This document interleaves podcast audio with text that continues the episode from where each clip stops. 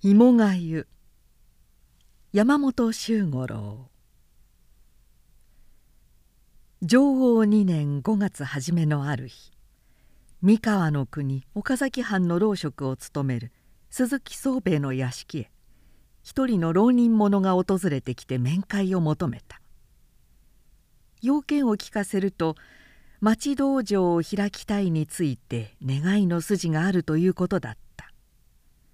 その時矢作橋の改修工事が始まったばかりで宗兵衛は繁忙な体であったが町道場ということはかねて藩主水野忠義からも話が出たことがあるのでともかくも会おうと客間へ通させた。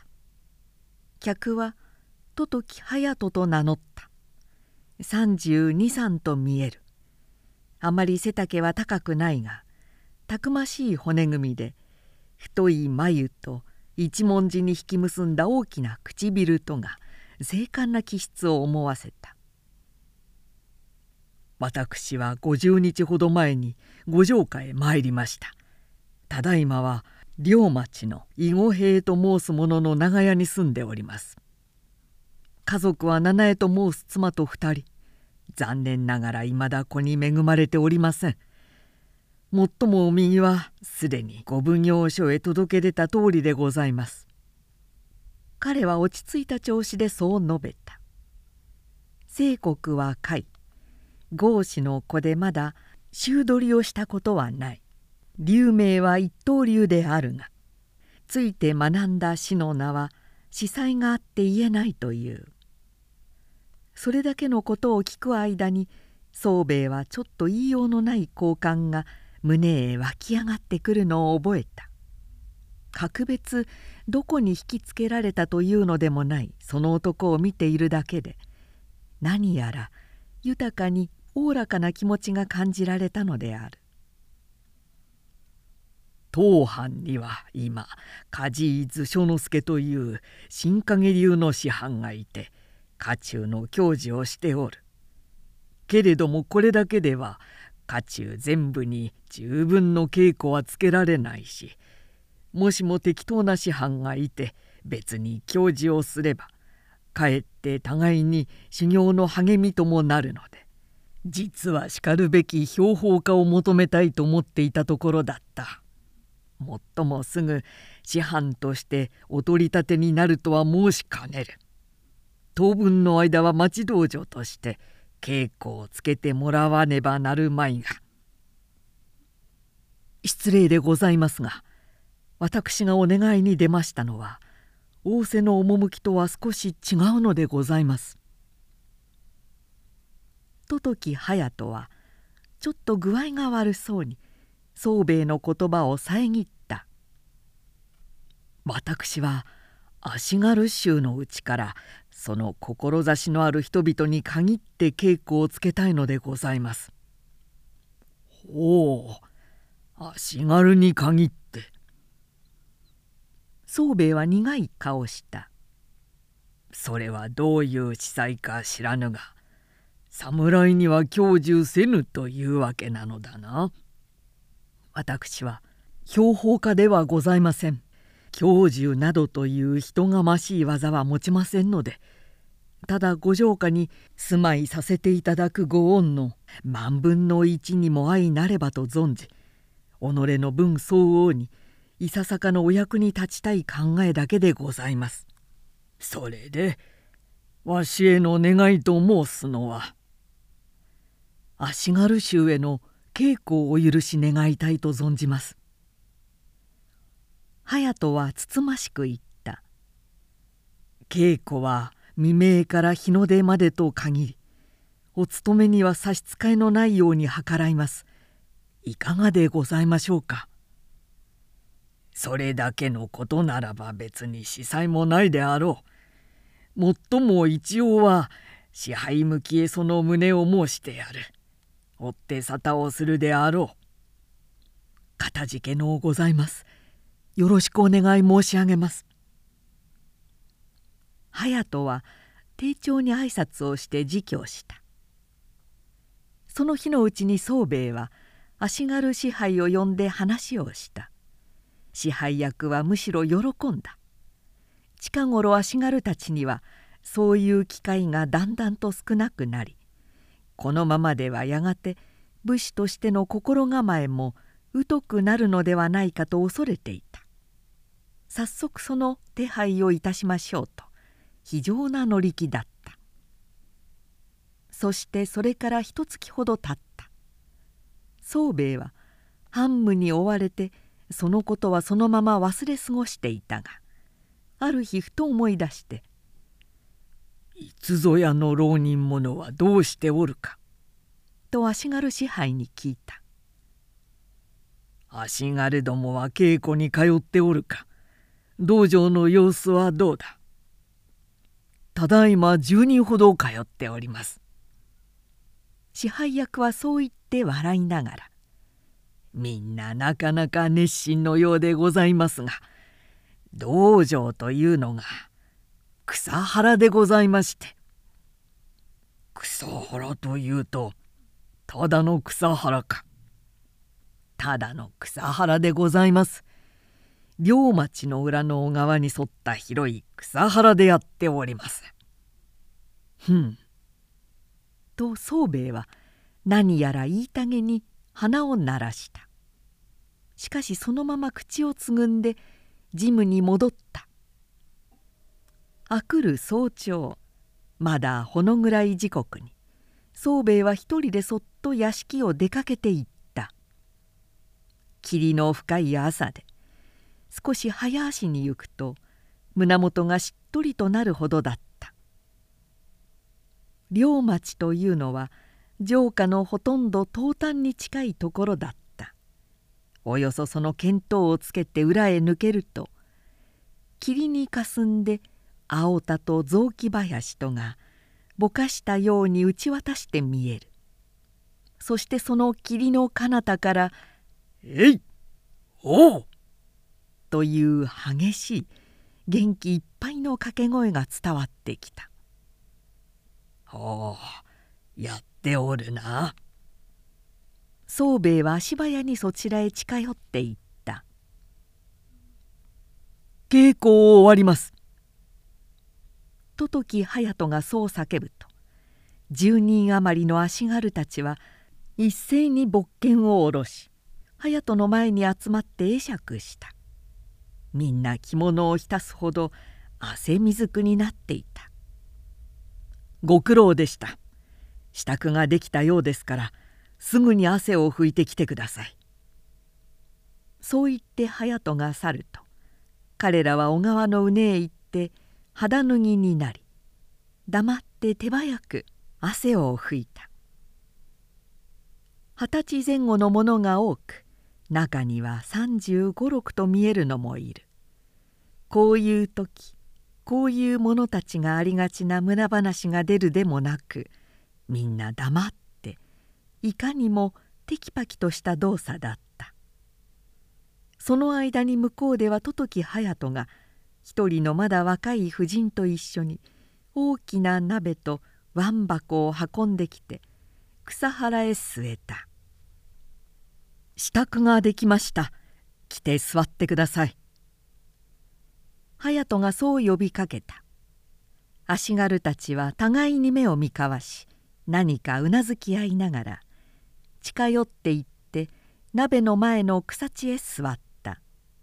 そして隼人の妻が大鍋の蓋を取ろうとした時「頂戴する前に今朝は一つお願いがございます」と一人が改まった態度で言い出した「何事です」私どもはもう30日余りお稽古を受けに通っております。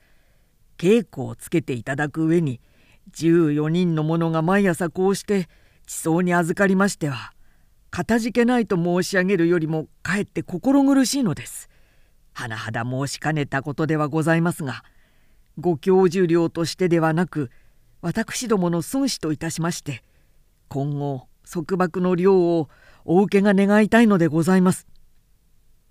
私ども一同のお願いでございます」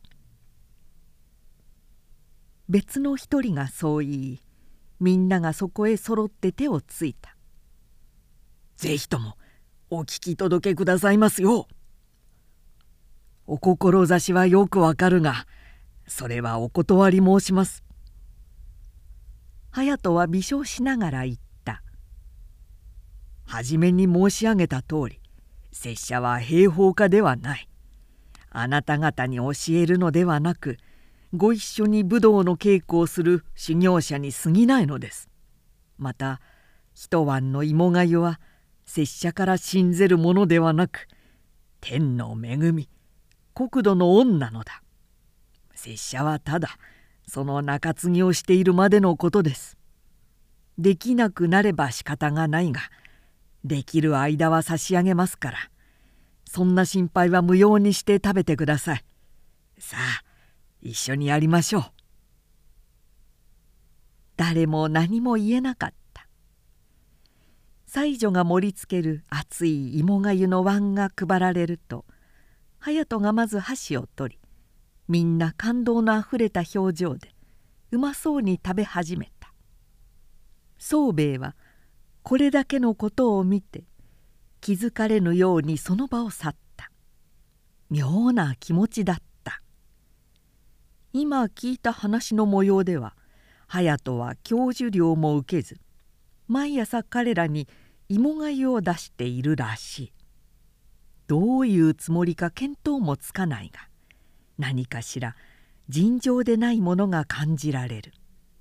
ことに足軽たちのつつましい態度やいかにもひたむきな様子が彼を驚かせた「これは注意するようがあるぞ」宗兵衛は自分が許可した責任者なのでそう思いながらそれからも時々そっと見に行くことを続けた。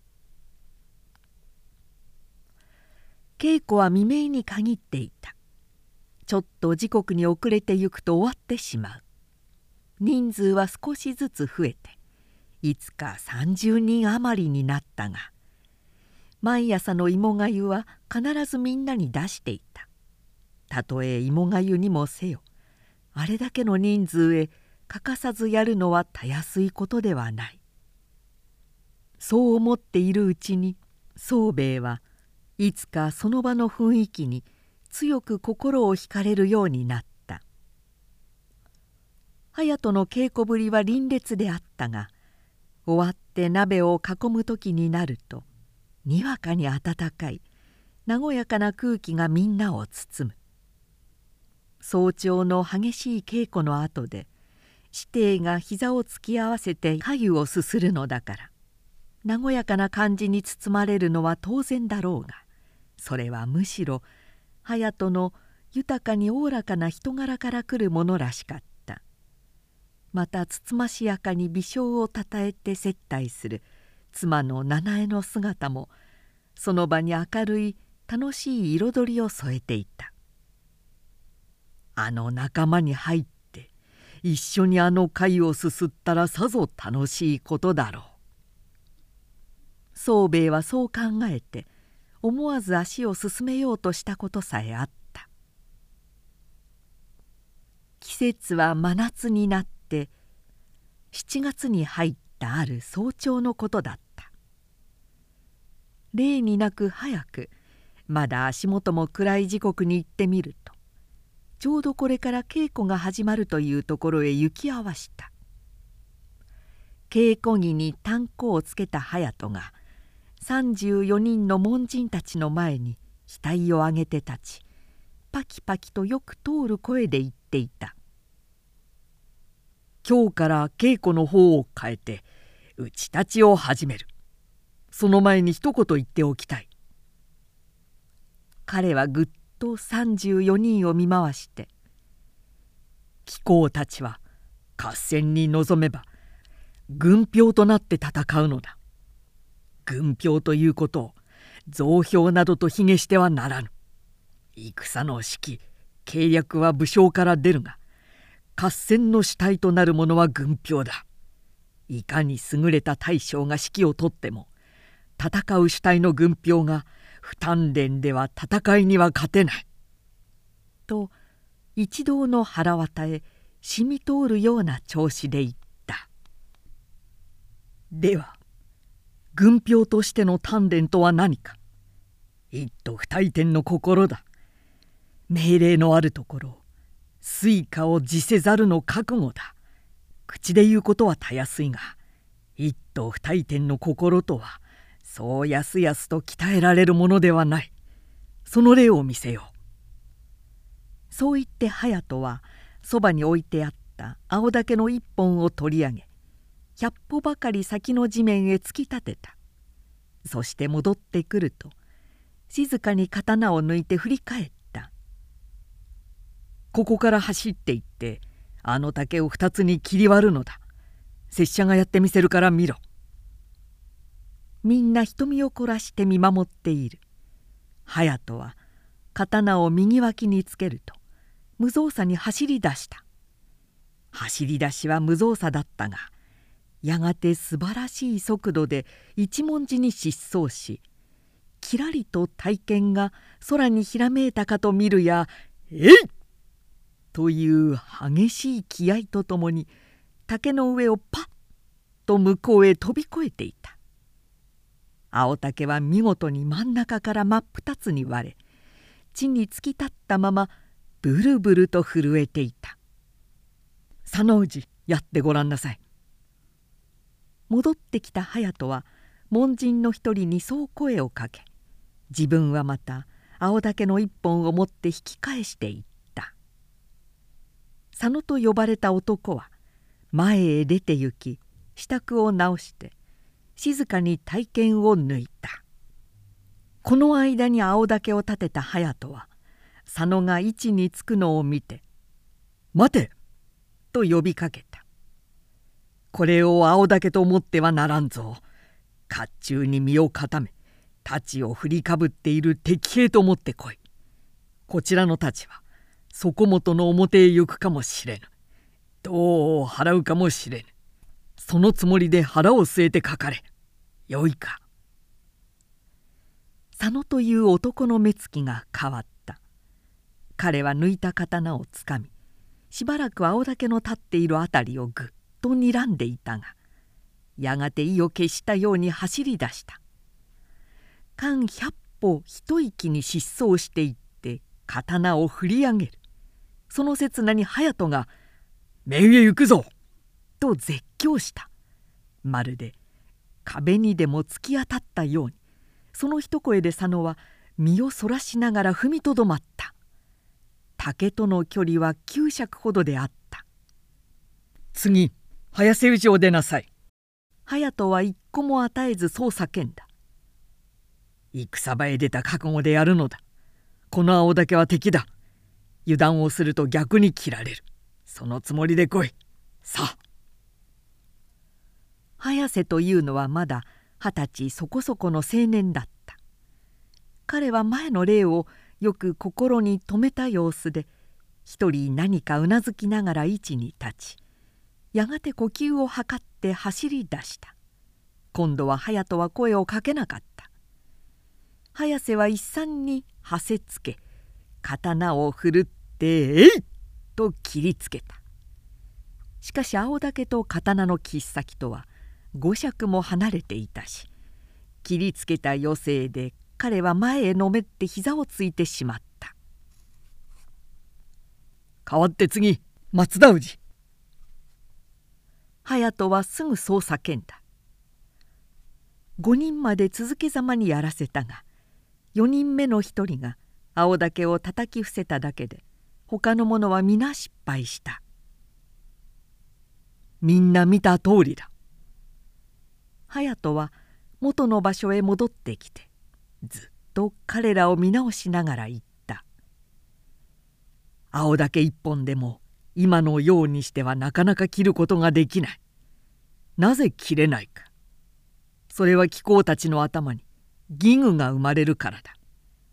甲冑をつけ太刀を持った敵兵と思えという拙者の言葉で貴公たちの目に敵が見えてくる間近に迫った面へ行くぞと叫べば敵兵の剣が表へ来る様が見えるその時やられるかもしれぬという義具が生まれて距離を誤ったり体勢が崩れたりするのだ。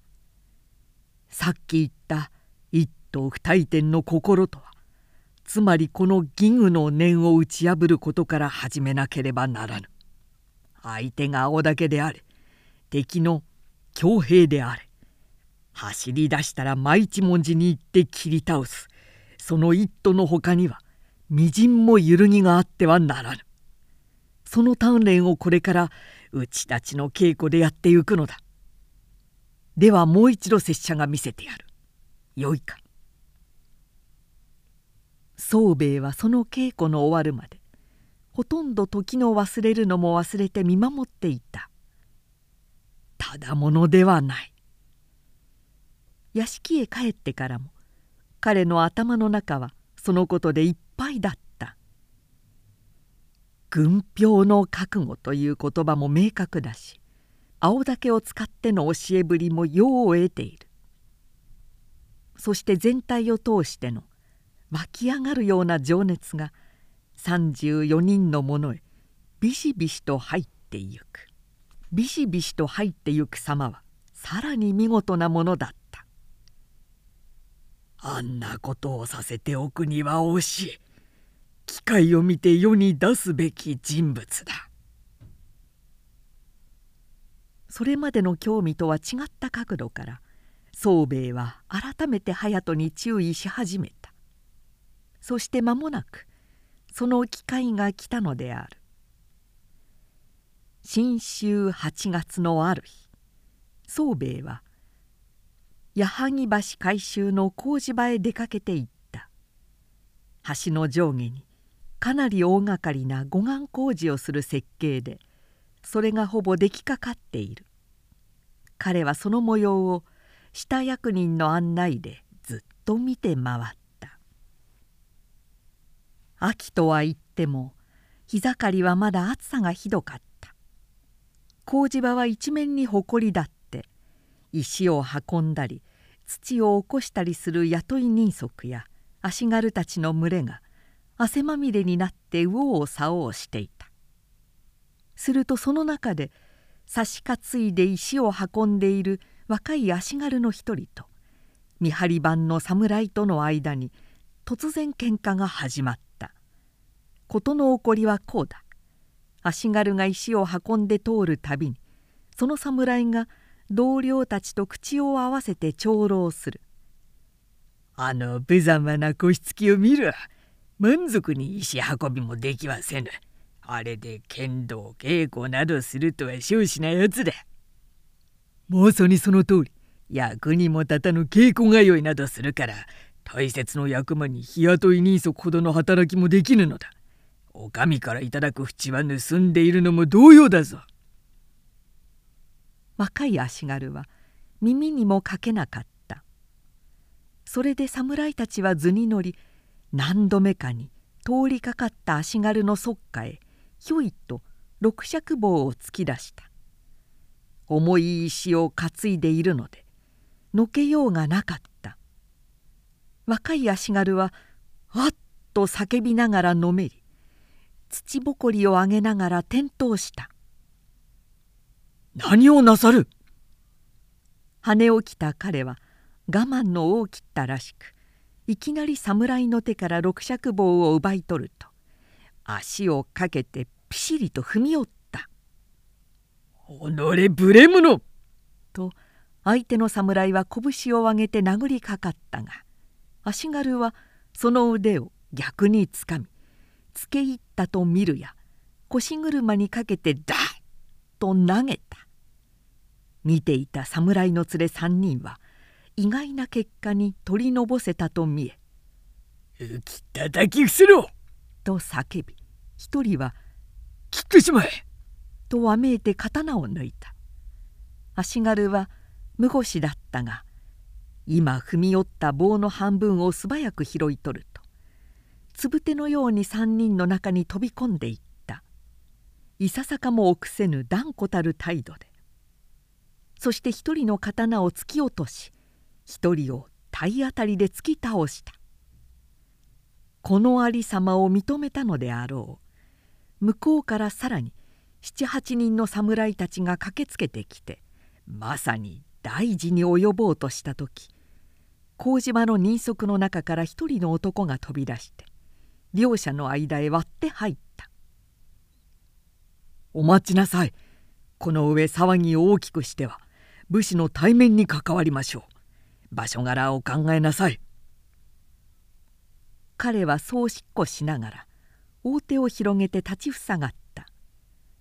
その声の凛子たる響きと立ちふさがった身構えの鋭さにさすがに殺気だった侍たちも思わず踏みとどまった。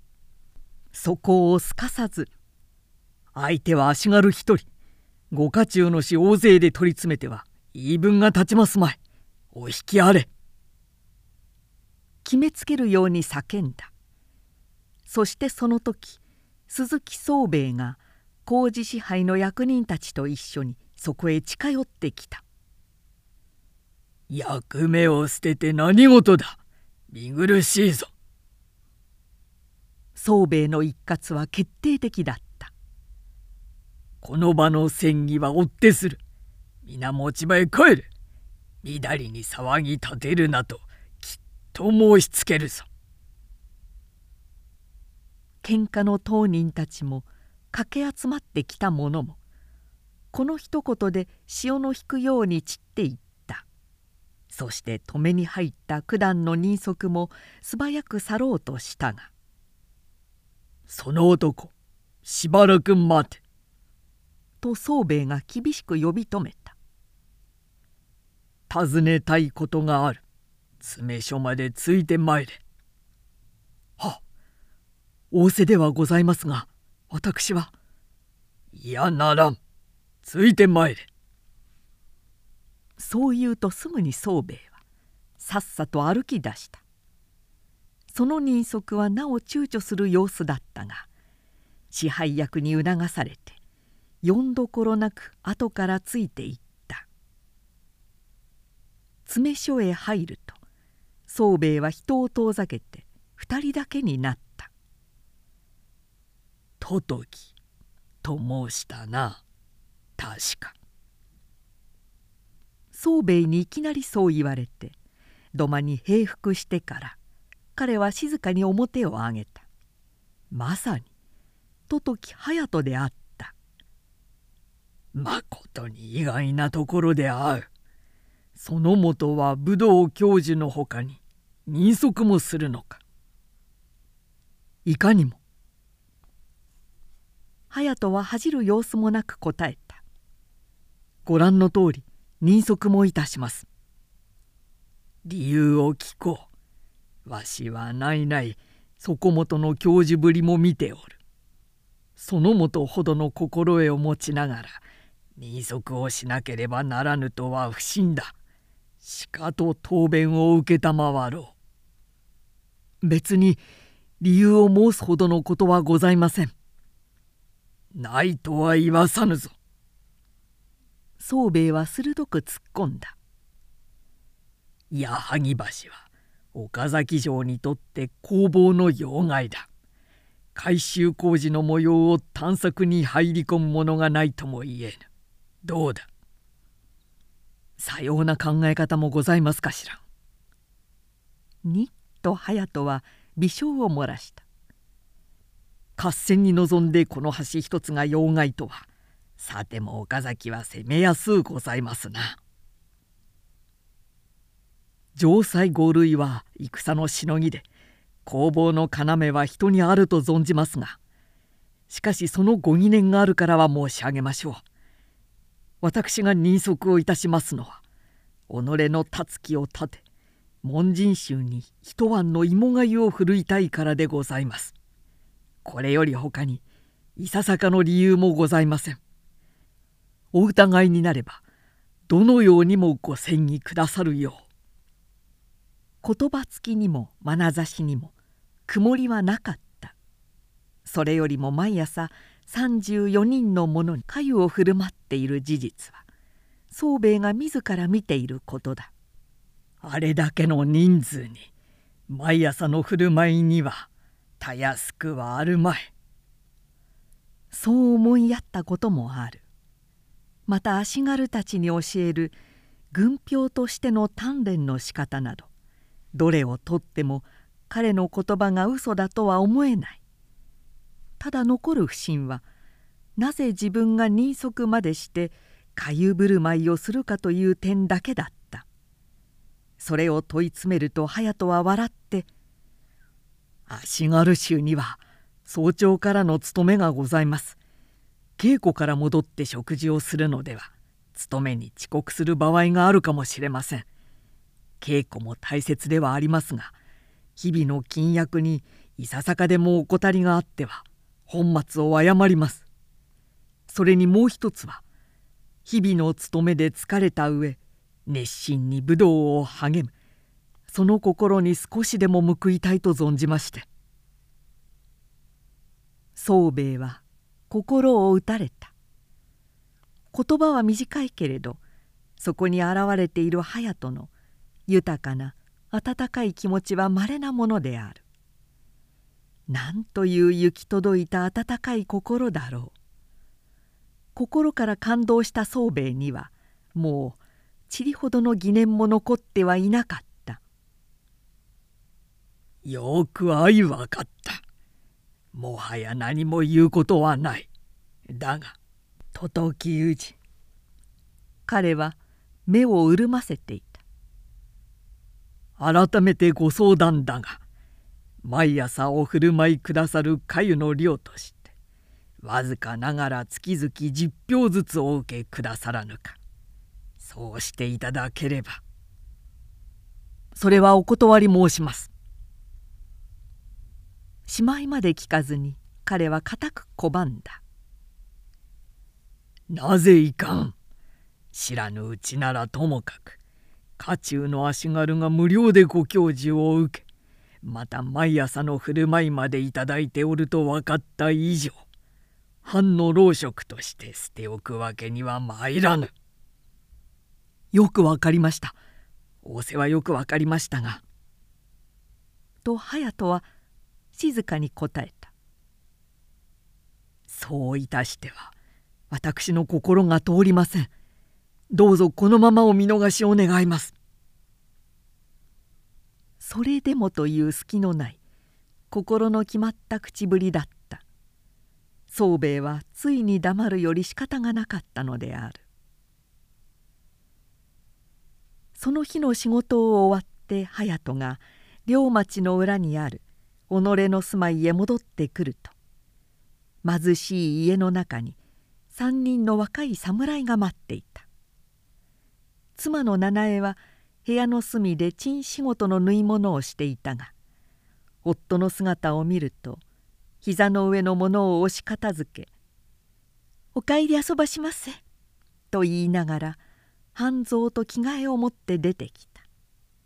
二人はそのまま井戸端へ行った「ご家中のお侍衆でございます」水を汲みながら妻がささやいた「大層景色番でおいでのようですけれど何か間違いでもございましたのですか?」心配するほどのことではない隼人は汗を拭きながら答えたそれよりも今日ご老職から米を淵しようと言われたぞ。はあお淵を。淵をもらえばお前が賃仕事をして疲れる分だけでも楽になる。お前には少し息抜きをさせてやりたい。そう思った。まあ何をおっしゃいます？七重はびっくりしたように面を上げた。びっくりしたというよりも恨めしそうな目元だった隼人はすぐに首を振って続けた「無論それは思っただけのことだ俺は断った俺が人足をしお前が昼夜を分かたず賃仕事をするそして振る舞うからこそ貧しい芋がゆにも心がこもるのだその心が修行する人々へも通ずるのだ。己の教える武道は心だ。技ではない。だから心と心との通ずることが何よりも大切なんだ。よく分かっております。私の珍仕事などが何の苦労でございましょう。今更そのようにお考えくだすっては私お恨みに存じます。つい口が滑ったまでだ。隼人はそう言って笑ったこのような気持ちを俗に夫婦の譲渡でも申すのであろう。珍しいことをおっしゃいます。七重も頬を染めながら恥ずかしそうに笑った。体を拭い着物を着て家へ戻ると待ちかねていた三人はにわかに座り直した。しかも隼人は妻に茶を立てさせいかにも心静かに一服してから初めて客の前へ来て座った。これだけの順序で3人の者は全く圧倒され意気込んでいた出花をくじかれた形だった。もはやお聞き及びかと存ずるが。と一人が要件を切り出した。今日矢作橋の工事場で足軽と侍との間に喧嘩があった近代底本が武道の教授をされるそうで足軽どもの気風が戦場傲慢になっておる。いかなるご教授によるのかお心得のほどを拝見申したいについて我ら師範梶図書之助より御前試合の願いを提出つかまつった。不実お許しのお沙汰があろうと存ずるゆえその折逃げ隠れなさらぬようしかとただいま申し入れる。言うだけ言うと三人はすぐに帰っていった。隼人はやはりそうだったかと思った。今日の喧嘩の原因も足軽に武道の教授をしているという反感もあるのだ。そして結局は足軽が3人の侍を相手にして勝ったとなると彼らの矛先が自分に向かってくるのは当然である。いかが遊ばしますか？七重が気遣わしげに夫を見た。争いは好まないがと隼人は困惑しながら。しかし武道の誠を守るためにはいたずらに争いを避けるだけが能ではない。受けるより仕方がないだろう。いかにも気の進まぬ様子でそう言った。その翌々日鈴木宗兵衛から使者があった。御前試合の加盟があったからこの使者と同々で途上されたい。悪くは計らわぬから。そういう口上だった。隼人は覚悟をしていたのですぐに支度をし愛用の剣を持って死者と一緒に途上した。案内されたのは本丸の月見櫓の前で試合の場所には幕が張り回してあった。席に着いたのは鈴木宗兵衛と他に老職2名だけで間もなく城主水野剣持忠義が上座へ現れた他には見物の者は一人もなかった。梶井図書之助は367歳になる立派な人物だった。上背もあり骨組みもたくましく眉のはっきりした堂々たる風貌である。用意がよくば双方出ませい。城主が席に着くと宗兵衛がそう声をかけ勝負は一本。遺恨あるべからずと言った。隼人は拝礼して勃剣を袋から出し静かに相手を見ながら進み出た。図書之助の勃剣は三尺近い大きなものだった。彼は位置につくとそれを西岸にとってきっとこちらを見た。隼人は勃剣を下げたままその目を見返した。両者の距離は2軒余りある。互いの僧帽は鹿と噛み合ってさながら空中に線を結ぶかと思われるようだった。そのまま時が経っていった。どちらも微動もしなかった。図書之助の西岸の勃剣も動かず右脇へ引っ提げたままの隼人の勃剣も動かない。ただ呼吸と目だけが一瞬の気を見極めようとして火花を散らしている。するとやがて隼人がふいと体を引き図書之助が絶叫しながら打ち込んだ。それはまるで隼人が誘い込んだように見えたし内を入れて伸びた図書之助の小手を隼人の勃剣が目にも止まらず切って取るのが見えた。勝負あった。剣持忠義も老職たちもそう認めた。しかし図書之助はどうしてかそれを無視し重ねて激しく打ち込んだ。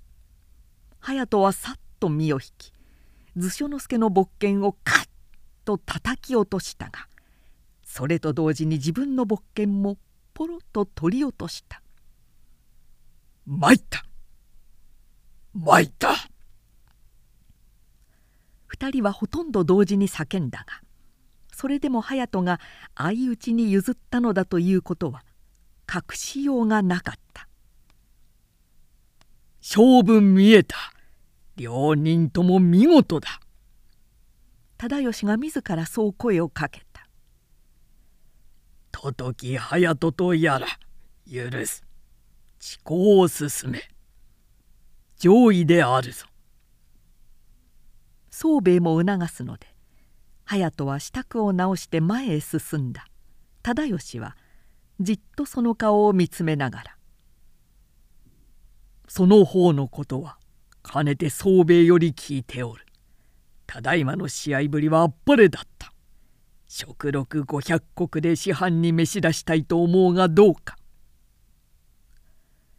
ありがたき御意を賜り御礼を申し上げまするが後藤家にはすでに師範として梶井殿もおいでになることなのでありはばかりながら固くご辞退を申し上げます。ああいやととき氏しばらく。後ろから図書之助が声をかけた。ただいまの勝負はまさしく拙者の敗北でござる。午前において各は明らかに優劣が決まったからはもはや師範の役は務まり申さぬ拙者は大臣つかまつるゆえどうぞご神酌なくお受けくださるよう。ほう。隼人は目を見張りびっくりしたように振り返った「ただいまの勝負に負けたからもはや師範は務まらぬとおっしゃるか」すると仮に拙者が師範となってもまた別に標本家が参って試合をし負ければ師範ができぬというわけですか。そこまで言うと急に隼人の方へカッと血が上った彼は膝を旗と打ち「バカなことをおっしゃるな!」と大喝した兵法は死ぬまでが修行という技の優劣は修行の励みでこそあれ人間の価値を決めるものではないぞ。人の師範たる根本は武士として生きる覚悟を教えるもので技は抹殺に過ぎない。貴殿はその本と松と思い違えておる。さようなことでは今日までのご淵に対しても申し訳はござらぬぞ。図書之助はいつか両手を膝に深く表を垂れていた。技に負けたらかつ修行をすればよいので師範の務めは技の優劣ではあるまい。その一言は図書之助一人ならず剣持忠義はじめ老臣たちをも感奮させるのに十分だった。私がご自体つかまつるのはと隼人は忠義に向き直った。別に己の思案があってのことでございます。一言にして申し上げれば私は兵法で一国一般のお抱えとなるのが目的ではございません。日本国いずれの地も我が道場いずれの人も我が行く道の同志門人と心得ます。一人でも多くまことに武士として生きる心を啓発してまいるのが私の望みでございます。どなたに限らず一粒の淵も頂戴する考えはございません。剣持忠義にはもう言うべき言葉はなかったただこれほどの人物を目の前にして己の家臣にできぬ恨みだけが苦しいほど切なく彼の胸を締め付けるのだった十時隼人は矢作橋が完成するまでいたが完成すると間もなく来た時と同じように氷然と岡崎を去った。もうみんなに芋がゆの振る舞いができなくなったからな。米別の朝最後の粥をすすり合いながら隼人は笑ってそう言った「またどこか人足の稼ぎのあるところへ行くよ。そして青草原のあるところへ。この二つさえあるところならどこでも俺の道場だ」それから選別として言っておくがと彼は形を正していった。戦場へ出て一斗二大点の働きをするのには日常の生き方が大切だ。百国の侍に出世することよりも足軽として誰にも劣らぬ優れた人間になれ。それが正しい生き方だ。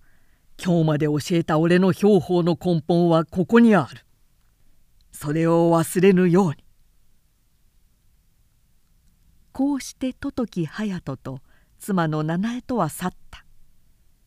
しかし彼が去ってから後で彼の評判はかえって高くなった。さまざまな噂が生まれまことしやかな説が広まった。十時隼人というのは仮名だった。あれは柳生家の十兵衛光義殿だというぞ。いや十兵衛殿は赤眼だと聞いた。十兵衛光義殿ではなく修善宗冬という人に違いない。確かに顔に見覚えた者がいる。そうだ。宗冬殿にそういない。